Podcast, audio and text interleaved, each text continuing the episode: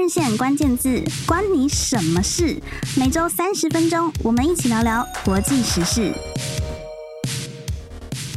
各位听众朋友，大家好，我是换日线主编林新平，欢迎收听换日线关键字节目。今天的节目要和大家聊一个比较沉重一点的话题。那在节目开始之前，我想要先提醒大家，因为接下来的内容我们会聊到自杀相关的议题，所以如果会引起我们听众朋友的不适的话，请您务必要先斟酌是不是要继续收听。那我们之所以今天会制作这一集节目，主要是有感于这些年来经常会听到南韩演艺人员轻生的新闻，从二零一九年的时候的全美善、雪莉、具荷拉，到二零二三年。年韩国男团 Astro 的成员文斌，以及最近我们看到这个新闻，因为出演奥斯卡得奖电影《寄生上流》，开启海外知名度的韩国演员李善均。李善均去年十二月二十七日在车内烧炭轻生。他在生前因为被怀疑吸毒而接受警方的调查，也因此而饱受到舆论的压力，被认为是因为不堪压力才走上绝路。其实不只是演艺人员，整体来说，韩国自杀率一直远远高过其他的 OECD 国家，甚至一度自杀导致的死亡率是高过了交通意外的致死率。网络上经常可以看到韩国年轻人自嘲是住在自杀共和国，甚至把社会艰难的生存处境形容为地狱朝鲜。究竟是怎么样的一个社会会让年轻人频频发出这样的感慨呢？我们今天邀请到换日线的专栏作者林芳颖 Lenny，为我们从不同的面向来解析这个议题。Lenny 好。大家好，我是 Lenny，我在换日线是撰写关于韩国的时事，还有一些娱乐观察的这个专栏。那另外呢，我有一个粉专叫 Hello Lenny 兰妮小姐，还有一个 Podcast 节目叫韩国话匣子。如果喜欢韩国议题的呃听众朋友们，都欢迎来收听哦。嗯，Lenny 过去是曾经在韩国当地工作跟生活，那现在主要是从事新闻工作，担任资深国际编译。也因为他具有韩文的专长，所以特别关注当地的时事。那在我们上半场的节目里呢，会先和大家谈一谈表面上看起来光鲜亮丽的韩国演艺圈背后存在哪些行之有年的有毒文化。而在下半场的节目呢，我们则会说明哪一些因素导致了韩国居高不下的自杀率，以及韩国政府是采取了哪些措施来。促进国人的心理健康。其实过去就有不止一间国际媒体在报道中认为，韩国社会对于演艺人员各方面的要求似乎都比其他国家还要更为严苛。Lenny 也曾经有在文章里面提到说，韩国人对于明星爆发像是吸毒啊、外遇啊、酒驾肇逃啊这一些丑闻的态度是零容忍的。即使很多的时候调查结果都还没有确定，但是事发当下媒体铺天盖地的报道、未审先判，再加上网络上可能会出现一些舆论攻击。已经对艺人的人格、事业还有心理健康造成了很大的伤害，甚至有可能会导致不可挽回的遗憾。这里就想要先请 Lenny 再多和我们谈一谈，从最近的这个李善均的案件里面，我们还看到了哪些有毒的社会现象？嗯，其实这个李善均的事情哦，真的是一爆发的时候，台湾跟韩国两地，因为他的粉丝很多，大家都非常的震惊。那其实。就像刚才新平讲的，其实韩国的艺人轻生不是第一次。那为什么这一次李善均的事件会如此呃受到大家的这个重视呢？主要就是因为第一个是李善均他还在征询阶段。那他在这个毒品案到底有没有吸毒，还没有定案，还没有被定罪。可是呢，因为舆论的这个风向啊，已经好这个媒体报道，还有这个警方透露的讯息，好像都带往说，诶，他就是有吸毒这样的方向去去去报道，所以导致他就是诶，已经承受一个这个舆论的压力。那再来呢，就是。因为李善均他本来在这个影坛的这个形象也还蛮好的，那他的太太也是一位演员，有两个小孩，所以李善均的这个突然骤逝哦，其实让大家觉得是很惋惜的。那目前我看到就是哦，这个事件之后，台湾跟韩国在这个舆论的报道风向立刻改变了，大家都会觉得说啊，是很可惜，就是损失了一个好演员。那有没有吸毒这件事情，其实现在已经不可考了，因为人已经走了，所以这件事情警方就会结案，不会再继续调查。那在他生前的三次的这个检验都是阴性嘛，所以其实现在大家倾向是相信说，其实他是不是真的是没有吸毒？大家误会他了，是不是有点冤枉的感觉？那后面还会继续调查，是他被这个深色场所的女市长恐吓的案件会继续调查。所以，但是关于他的这个个人的部分。目前现在已经没有办法再追踪了嘛。那现在呢？因为尤其是因为李善均他在这个韩国的影坛很多年，然后也很多好朋友，所以现在最新的消息是说，像他演的那个《寄生上流》的导演奉俊昊他带头，然后跟几个呃演艺圈的这个歌手还有演员，还有一些电影团体，他们呢想要发起一个要求文化艺术界的人权这件事情，就是说希望不要让李善均的事件再重蹈覆辙。那其中呢，尤其是他们希望说调查机关要彻查真相，然后媒体要自重，删除不符合报道的这个错误报道。另外呢，就是要来保护这些文化艺术者，希望可以修法。主要就是说，因为这件事情有点真的，的确有点是舆论杀人这种感觉。就是你说李善均吸毒，其实罪不至死，那为什么他要寻死？其实很多人在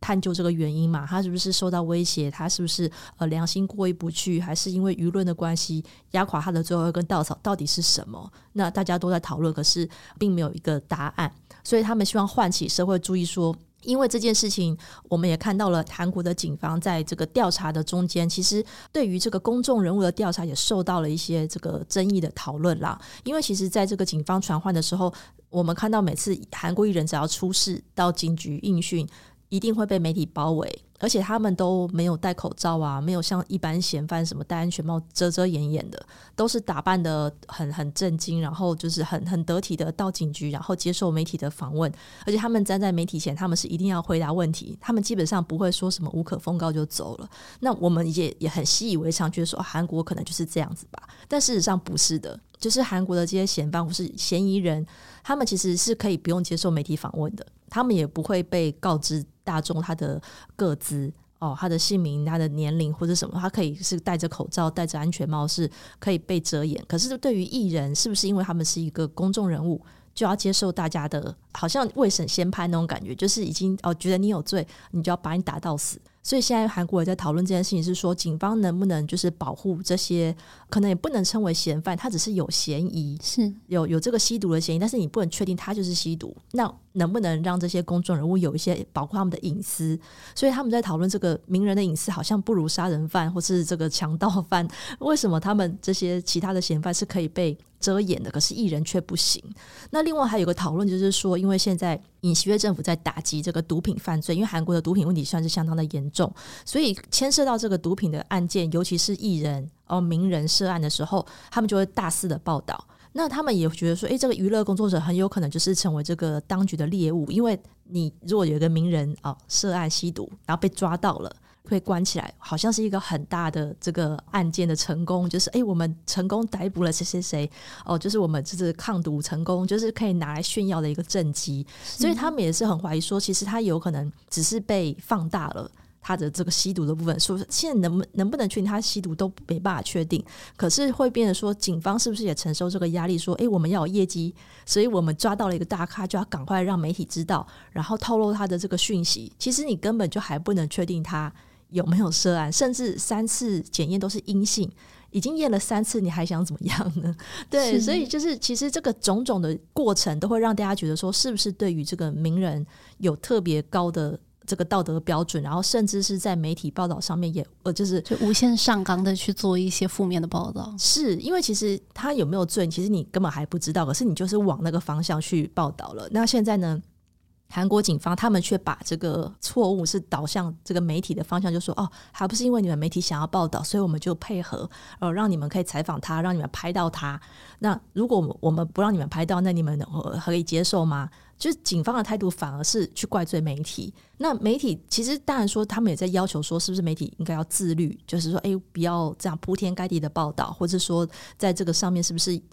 有些甚至是错误报道，可是没有承认嘛？对，所以其实这件事情就是，尤其是因为在韩国这个吸毒算是重罪嘛，也可以判五年，所以其实吸毒对于艺人的生涯当然也是影响非常大。假设他今天真的定案了，那就像在他之前的一个刘亚仁这个明星，他也是他的案件到现在还在在审理中，其实根本就还没有一个确定的答案。可是每次只要有这种负面的消息出来，广告商或是他的电影一定是全部停摆，都。立刻切割，所以其实对于艺人他本身的这个生涯来讲，也是损害非常的大。所以我们看到说，其实就像这次李善均的事件，他的死因到底是哪一个是压垮他最后一根稻草？到底是真的是有吸毒呢，还是他被威胁呢？还是因为警方这样传唤，然后媒体的报道或是一些酸民的这个言论，导致他真的不得不了结了结生命？这样，所以这个我觉得是蛮值得探讨的。是我特别想要请教 Lenny 的是，其实你刚刚有讲到嘛，已经药物测试了三次，而且三次都是阴性，但是为什么大家就是不愿意接受这样子的结果，或者说不愿意相信他呢？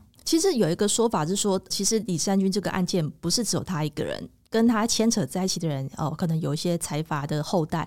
牵涉在其中，可是那些财阀是不能被曝光的。是，所以有一个说法是说，是不是他有点像是代罪羔羊，就是他只是出来顶罪，也有可能是这样说法，嗯、但这个都没有办法证实嘛。嗯嗯嗯，那另外就是说，其实他会不会只是因为，因为他是这个他这个演员名人的身份，对，对那他就是变成说是一个，就像我刚刚讲的，警方为了要业绩。好像你没有罪，把你讲成有罪，然后就是可以可以得到一个说哦，我们看我们警方有做事情啊什么的。因为究竟大家也是很怀疑说，都已经验了三次阴性，你还要继续验吗？因为它其实跟警方的表述方式有关嘛，就他们在跟媒体介绍这个案件的时候，是不是也讲了一些比较模糊的一些措辞？李善俊他本人对于媒体的采访，他是说他也没有正面的承认，他只是说我已经诚实的告知了警方，而且他最后是要求要跟呃对方进行测谎嘛，所以他其实是大家会觉得说你是对自己有信心的，你有没有吸毒？嗯、你觉得你你没有吸毒，你就是可以安心的测谎。可是因为还来不及证实这件事情嘛，对，对。那另外一个在他同样被牵扯出来的另外一个呃艺人 GD 权志龙，他也是验了三四次都是阴性。嗯，但是他却没事了。嗯，对，就是还他清白。所以大家会觉得说，为什么两个人都是验三四次阴性，可是权志龙脱身了，李善均却没有？嗯，到底这上面是一个什么样的转折？那当然，很多这种阴谋论也有出来，就是说，哦，其实本来是幕后的人是想要把权志龙就是把他弄死，结果后来把没有把他弄死，就换李李善君。其实是太太多这种阴谋论之类的。可是我觉得这件事情真的就是。没有一个正确的答案，只是说媒体你当然是嗜血的嘛。中间有一些媒体他可能是往那个方向报道，他就诶点击率比较高，可能是因为这样，他也不管他报道是不是属实。那那现在很多人他也分不清楚假新闻还是真新闻，他就相信了。那网络酸民再去留留言或者什么的，就是你其实这整件事情就变得很复杂。可能从头到尾他真的是没有吸毒，那怎么办呢？对，嗯、所以我觉得这件事情是因为他一个名人的光环，然后加上这个是韩国重视的一个重罪，所以会变成大家很很重视这件事情去看待他。是我对之前 Lenny 在文章里面写到的其中一个粉丝问话印象特别深刻，就是 Lenny 有提到过说，就是我们当然常常会说名人会被社会用放大镜检视嘛，嗯、但 Lenny 那个时候用了一个我觉得很精准的形容词，是说在韩国好像你是被用显微镜来检视，嗯、你的一举一动真的都会被放得很大，所以可能也是因为这个原因导致这个案件，即便是看起来好像已经三次阴性这样子的结果，可是大家依然是非常密切的盯着他的一举一动，而且甚至是不太。还愿意相信他，或者是说，比起审视其他人对他的这个标准会更高。那想要请 Lenny 介绍一下这种独特的粉丝文化在韩国到底是怎么样的一种情况？其实韩国的粉丝，我们通常中文会翻译成饭，白饭的饭嘛，因为他们是 fan，英文的 fan，然后翻成中文是饭，所以我们说韩饭或是饭圈哦，这个中国大陆也是这样子在讲。所以他们这样子的粉丝文化饭圈来讲，他们其实有一种就是他爱你可以，他爱你的时候就很爱你，他恨你的时候也可以把你毁掉你的那。这种程度，那其实像这些，尤其是偶像啦，偶像的话，基本上你不能有任何的绯闻，男偶像不能让大家知道你交女朋友，然后你不能什么有一些什么不良的嗜好，像之前我也写过文章，是呃男艺人抽烟被拍到就。因为抽烟而被说他什么形象不好或是什么的，就任何的这种一举一动，真的就是放在显微镜底下看。可是我觉得也有可能是因为这样子，艺人他们本身压力很大。其实这几年蛮多艺人的确还是出事了。他即便这么的知道自己要很就是谨言慎行，对，就像之前有一个演员金赛伦，他其实也是哦前途还不错，结果他就酒驾。酒驾你根本是逃不了的嘛，是你还会被监视器拍到，然后一开始还酒驾还造逃，嗯、所以其实他的形象子已经跌到谷底了。嗯，然后其他的艺人像呃有些如果是主持人，有的是逃漏税，光是那个姜浩彤他逃漏税，他还暂时退出演艺圈，沉淀了一年复出。那另外的话，像是这个演员，有些演员他们也是哦有酒驾过，或是有染上一些这个什么性丑闻之类的。其实我觉得在韩国来讲，粉丝的确是会。尤其是偶像会被放大来看，然后有一种叫私生饭的，他们是会追踪偶像，有点像狗仔的行为，去跟着偶像回家啦、偷拍啊，然后幻想自己是偶像的女朋友，然后去管他的一些生活的私事。所以韩国的偶像这个文化会变成说。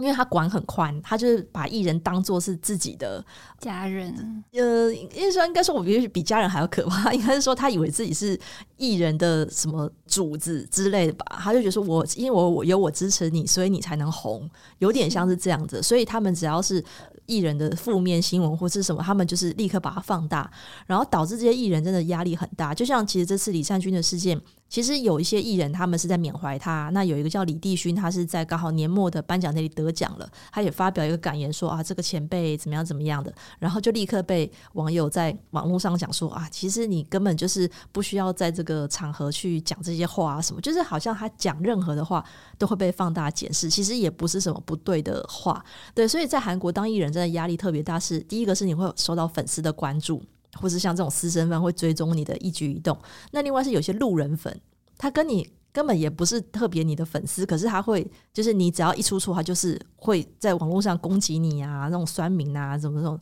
所以在韩国当艺人，我觉得这个压力真的是特别的大，就比起其他比如台湾啊、欧美的明星来讲，在韩国要当艺人，你承受的这个高道德观，然后还有任何的这种社会的放大检视，所以真的是很不容易。是这个疯狂的粉丝文化，其实也让韩国的演艺人员心理健康受到了很大的影响。然而，我觉得目前看起来，社会对这一方面议题的关注度还是不太够的。那我们在下半集的节目里面，也会再跟大家进一步介绍关于心理健康的议题。我们先休息一下。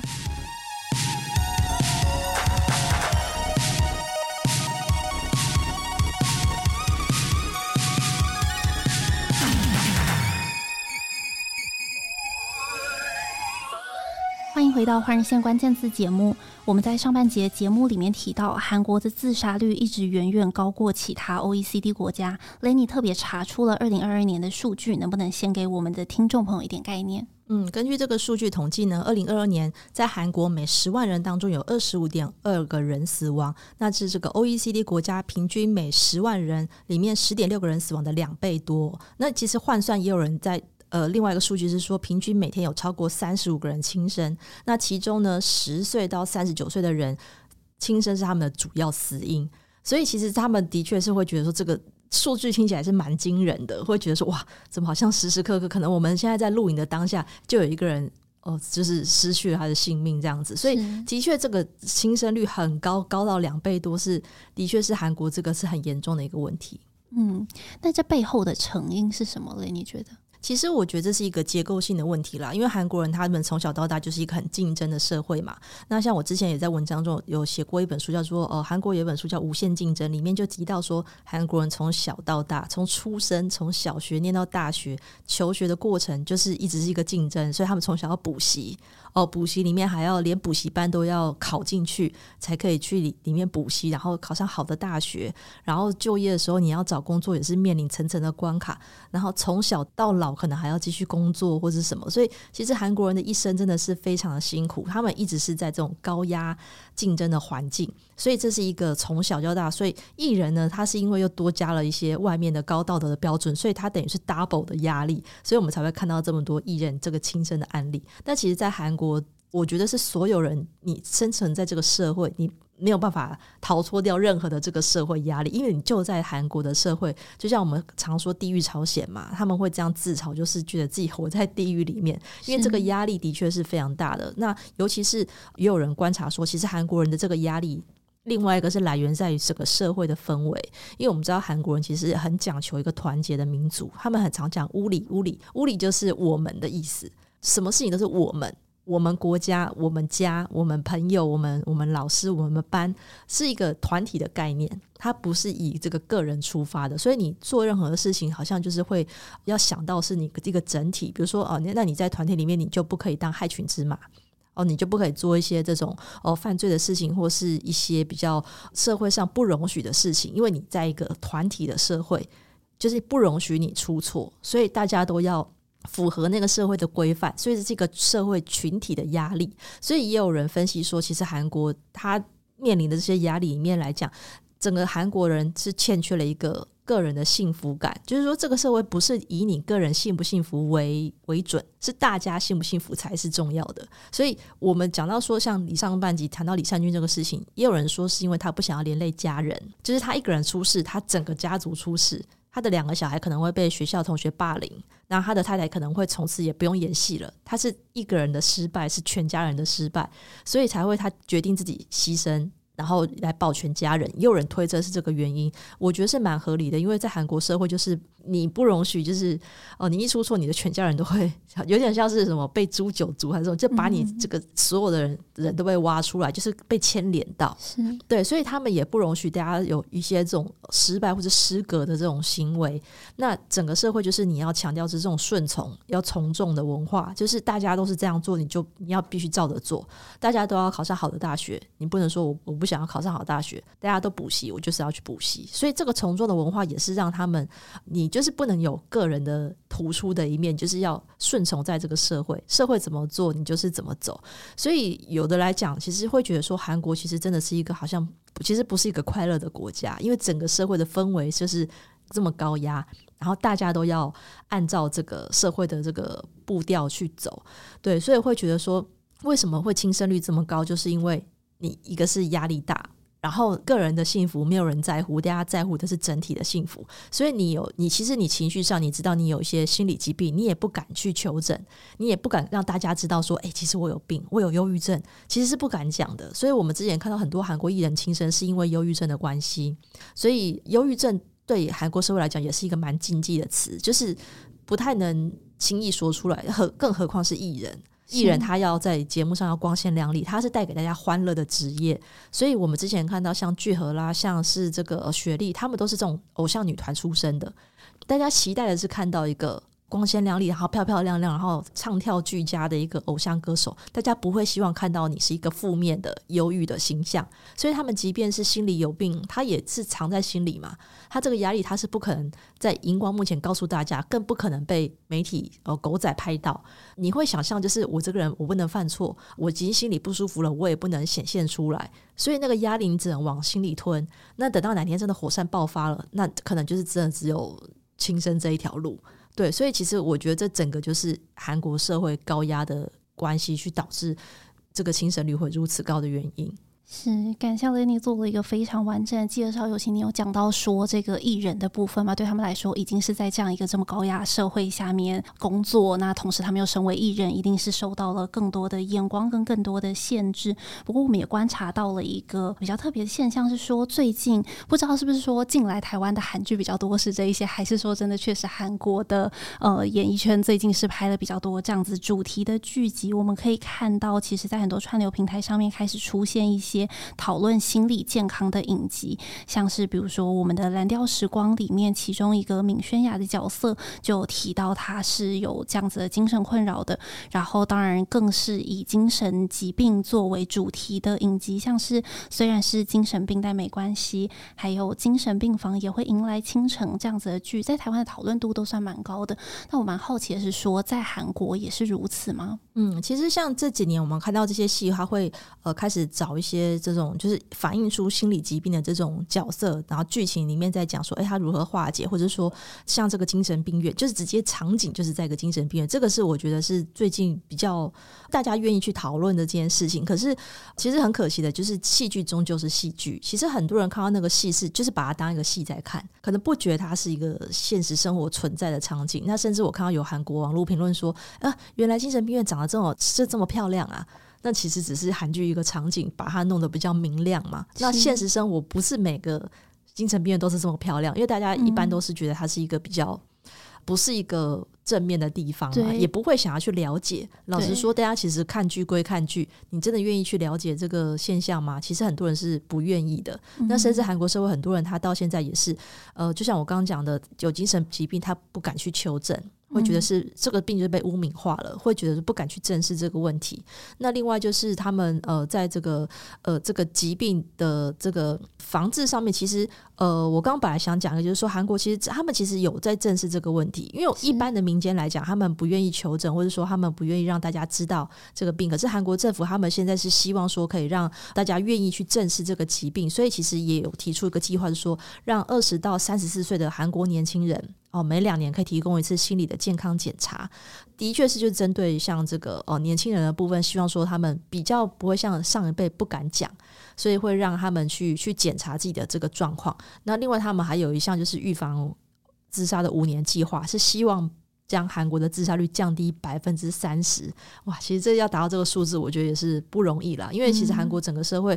其实就像我们其实回顾这些轻生的案件，其实蛮大部分。都是跟心理疾病有关，是，其实这个是一个长期来讲，或者说学生来讲，蛮多人是因为在学校被霸凌，嗯，因为韩国的霸凌文化也是相当的严重，所以他是经不起这个，一个是社会压力，或是学校的这个霸凌，然后导致他的影响到他的心理健康，然后或是精神疾病啊，忧郁症，其实这都是相关的，因为他们有统计，就是说，其实精神疾病就是轻生的最主要的这个导致的这个原因，所以他们希望可以正视。大家的心理健康，或者说从这个小学跟国中、高中也引入这个筛检系统来识别高风险的学生，所以其实他们是有计划的想要去矫正这件事情。对，但是我觉得以整个韩国的氛围来讲，就像我们看到这些戏剧谈到这些呃心理疾病啦，或是精神疾病，大家的反应都还是觉得说，其实就是一出剧哦，看一看就忘记了。可能社会当下会有一些讨论，可是到 over 你真的是现实生活，你要是你的家人、你的朋友。